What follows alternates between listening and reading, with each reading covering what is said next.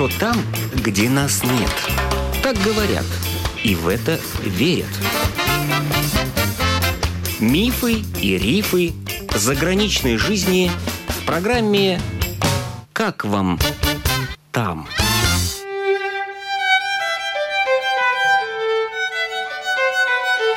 Добрый день! В эфире автор программы Галина Грейдена. И сегодня у нас в гостях известная латвийская скрипачка Элина Букша. Ее родной город Айскраукле. Но с 9 лет Элина жила и училась в Юрмале, в Каугуре. Там же закончила и музыкальную школу. В 12 лет она уже дебютировала с Лепойским симфоническим оркестром. В 22 года получила награду «Большой музыкальный приз Латвии» по номинации «Дебют года». К этому времени Лина уже стипендиат фонда Бориса и Тетеревых. Закончив в Латвии среднюю школу, Лина Букша едет учиться в престижную музыкальную школу в Бельгию. Ну а затем гастроли по Европе и не только. Сейчас Элина Букша живет в Бельгии. А в Латвию приехала, чтобы сыграть в новом концертном зале «Артиссиму», который открыла учредитель фонда Германа Брауна Инна Давыдова – когда я закончила среднюю школу, я очень хорошо чувствовала, что мне надо уехать, потому что я хотела видеть мир, и я хотела в первую очередь, конечно, учиться больше еще играть на скрипке. И я подала объявление вот в эту знаменитую школу в Бельгии. Эта школа называется а, «Шапель королевы Елизаветы». Это очень маленькое приватное заведение, которое берет исключительно молодых солистов, уже начинающими карьерами, и потом эта школа работает в направлении не только как бы у нас уроки и разные мастер-классы, но мы очень много выступаем на сцене. Вот бельгийская музыкальная сцена мне открылась благодаря этой школе.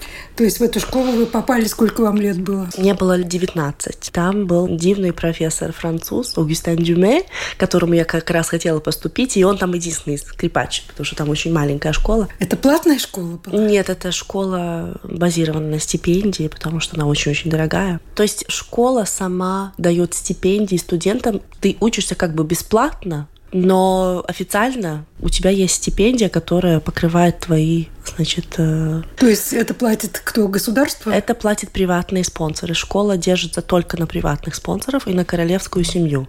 То есть королевская семья в этом участвует и частные спонсоры. Да. Там, наверное, где-то 60 студентов. Из разных и, стран. Из разных стран, и вот 5-6 разных профессоров. То есть для каждого инструмента и еще пение и камерная музыка. А на каком языке надо было учиться? В этой школе, конечно, все иностранцы. Основной язык это английский, потому что очень много ребят уже с Америки, из Англии.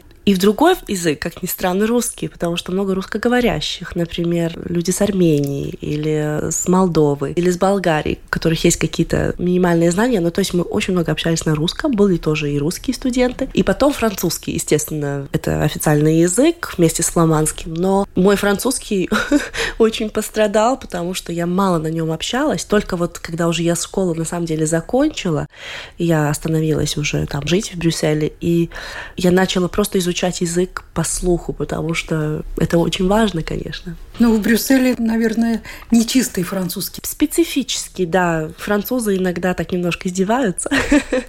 Но мне намного легче общаться в Бельгии, на моем французском, конечно, чем во Франции, потому что во Франции люди говорят по-другому, быстрее, они меньше артикулируют. И я всегда очень зажимаюсь, когда я в Париже, например, я должна говорить по-французски. Мне страшно. А вот французы в Париже неодобрительно относятся к человеку, который не очень-то хорошо говорит по-французски? Ну, скажем так, если совсем по-честному, это им не очень нравится. Я очень люблю Францию, и Франция разная. Но Париж очень особенное место. Я там много играю, и у меня там много хороших друзей. И я до сих пор как-то так, ну, осторожно очень отношусь, потому что, конечно, люди достаточно высокомерные немножко О. по отношению к своей культуре, то есть они очень особенные. Если ты как-то не... Если ты не из Парижа, в Париже не родился, ну, не говоришь на парижском Если уже совсем вот так по-простому, да. То ты немножечко ниже. Ну да, да, именно. Бельгийцы, например, в Брюсселе мои друзья со страхом говорят про Париж. Почему? Ну, ненавидят просто, ненавидят. И именно из-за этого высокомерности, вот этого вот непринимания сразу же людей. Это прямо чувствуется, вот когда я даже иду там в ресторан с друзьями в Париже, и что-то надо кому-то спросить, всегда эта реакция, она достаточно агрессивная. Ну, скажем так, ну что тебе нужно от меня? Если в Брюсселе ты спросишь, человек сразу улыбнется и как-то, ну, У них такая реакция, понаехали тут? Трудно сказать. Наверное, доля есть такая. Но я думаю, что это просто вот такой характер. Но они что, не понимают, что вы из Бельгии? Что это совсем не интересно. Им это не интересно. Нет. Вернемся в Бельгию. Вы приехали учиться, учились mm. у этого профессора, с ним общались по-английски, да? Mm-hmm. Где вы жили сначала? Я жила в школе. Там у нас есть совершенно шикарные апартаменты для студентов. Сколько а, человек в комнате? Каждый один. Вы mm. что? Ой, там такой люксус. У нас прекрасная совершенно комната с огромным роялем, двухэтажная. У, То есть, у во каждого, втор... что ли? У каждого. Комната Но ну, с на... роялем у каждого? Вы себе не представляете. Да, комнат таких 12. Людей, которые там живут немного. Скажем, 10 нас было первые 2-3 года, потому что другие жили или в Брюсселе, или приезжали откуда-то. То есть там очень свободная система, не все должны базироваться. Я просто хотела там жить, чтобы очень много заниматься, потому что у нас вот эти возможности круглосуточно совершенно играть на скрипке или на рояле, это, конечно, такой люксус. Притом мы друг друга не слышим, потому что изоляция звука специальная сделана. То есть двухэтажная комната, наверху спальня, ванная, а внизу огромный рояль, потрясающее окно, которое идет с видом в лес, лес, там приходят олени иногда. То есть вы себе не представляете, это такая сказка. Это город был какой? Это такой маленький город, называется Ватерло, там, где ага. была знаменитая битва Наполеона. Нужны были только деньги, чтобы там покупать себе еду. Как Нас кормили тоже. Кормили. Нас кормили. Но я платила, конечно, за комнату. Это а, было, нужно было за Это было, да, да, конечно. Это Тогда... дорого? Ну, это не очень дорого, это нормально совершенно, скажем так, для такого. При том, то, что нас кормили, у нас всегда был полный а холодильник. кормили бесплатно, что ли? Кормили, вот это все включалось в эту плату за комнату. Может, вспомните, какая сумма? Около 500 евро каждый месяц. Ну, для Латвии это очень много. Там это как бы нормально, скажем так. Ну, для студента, конечно. Ну, это... знаете, если вас кормили еще за эти 500 евро... Нет, это, было совершенно да. прекрасно. И кормили хорошо, да? Кормили хорошо, очень вкусно, там очень хорошая еда. И... Три раза в день? Три раза в день. То есть вы ходили в какую-то столовую, да? Да, у нас там внизу огромная кухня. А гостей можно было приводить? Конечно. Да? Угу. На ночь оставлять? Да можно было. То есть свободно, да? Свободно, но надо было аккуратно, потому что, конечно, когда ты живешь в таком маленьком заведении, молодые люди, там получилось так, что как бы мы там живем, но люди, которые там работают, приходят на работу. И потом uh-huh. мы все как бы вместе и обедаем, и ужинаем, uh-huh. и потом они уходят, конечно, домой, мы остаемся. Но ты все время как бы под, э, под, под наблюдением. Сказать, под наблюдением. В этом плане, конечно, если ты хочешь, вот, например, в воскресенье утром выйти просто с своей комнаты в пиджамы, это невозможно ну, не надо это делать, потому что там всегда есть наш директор, какой-то концерт где-то происходит, кто-то где-то занимается, mm-hmm. какие-то важные спонсоры ходят. То есть... То есть в бегудях не выйдешь? Нет, лучше нет. Хотя там были люди, которым было совершенно все равно, они ходили своих э, Это, наверное, люди из Англии. Кстати. Да, Я права? Да, там был один англичанин, да, да, правда. Им все равно. Да, это правда. Ой, ну в Лондоне это, конечно, замечательно. Ты можешь, правда, одеваться в чем угодно, даже в мешке каком-то. Никто даже на тебя смотрит. Или вообще без мешка. Без ничего. Еще кто-то подумал, что это новая мода, это что-то. Обожаю, в этом я обожаю Лондон. И вот вы учились в этой школе, ее закончили. Я там училась 6 лет. Я начала очень много путешествовать уже во второй год где-то моей учебы. А деньги уже зарабатывали вот за эти ну, конечно, лет, да, какими-то концертами, ну, конечно. И хорошие деньги, ну, да? нормальные деньги, да, можно жить. А где играли вот за время учебы?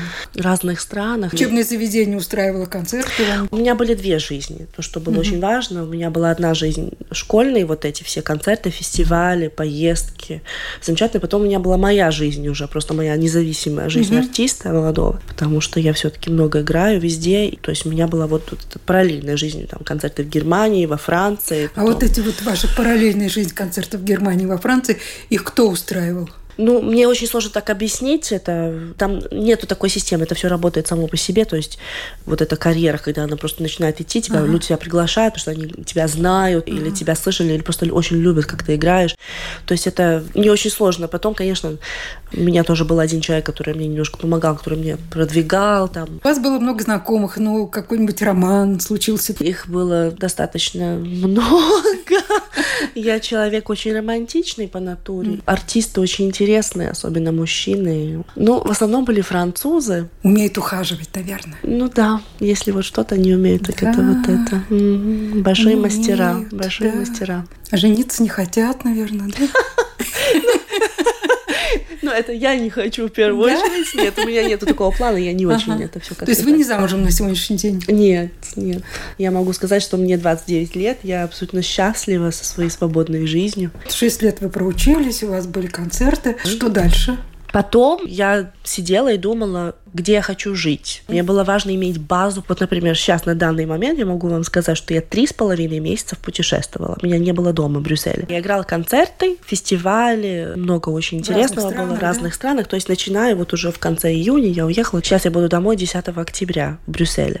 Для меня просто было важно иметь место, где я могу оставить все свои вещи. И когда я туда приеду, чтобы я себя чувствовала спокойной, потому что жизнь у меня совершенно сумасшедшая, очень сумбурная, очень много стресса. Мне было важно иметь вот это гнездо, где я могу, вот когда я приеду, я закрою дверь, и я знаю, что все, я могу тоже сидеть, читать свои книжки, заниматься. Мне очень важно заниматься допоздна. Я нашла такое место, я безумно счастлива. Потом сейчас параллельно я продолжаю до сих пор учебу, я учусь в Мюнхене. Там у меня совершенно дивный профессор. Очень понятно, почему я там у него, потому что он хочет мне определенные вещи еще дать. И я еду туда раз-два раза в месяц. Вы выбрали место, где поставить чемодан. Это Бельгия. Это немножко как бы за Брюсселем местечко. Под Брюсселем, да. как местечко называется? Называется Монтгомери. Почему не Латвию выбрали домом, где поставить чемодан? У вас тут родители есть, да? Ну, у меня тут родители, да.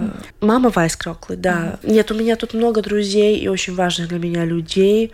Но мне хорошо, когда я сюда приезжаю на какое-то время, но потом я должна уехать. Почему? Я не знаю, я не хочу никого обидеть как-то, но мне тут мало воздуха. Мне тут мало воздуха. Я говорю, что вот в маленьких дозах я абсолютно счастлива. Я очень люблю, особенно сейчас, когда я тут, я приезжаю, я все время в Риге или в Юрмале. Мне очень приятно, но на какое-то время. Потом я должна убежать. Вот все-таки, наверное, вот эта долгая жизнь в Европе, она накладывает свой отпечаток. Очень чувствуешь э, другую атмосферу и другую энергетику, наверное, да? Конечно. Плюс я себя считаю человеком, который не привязан только на одно место. Понимаете, я вот тоже, я очень часто в Лондоне, я очень часто в Париже, я часто в Амстердаме, то есть у меня повсюду друзья, потом э, вот эта жизнь музыканта, эти постоянные поездки. Я же дома в Брюсселе бываю, ну, максимум одну неделю в месяц. Все остальное я путешествую. То есть у меня репетиции, где-то я должна ехать, кто-то мне звонит, концерт туда-сюда.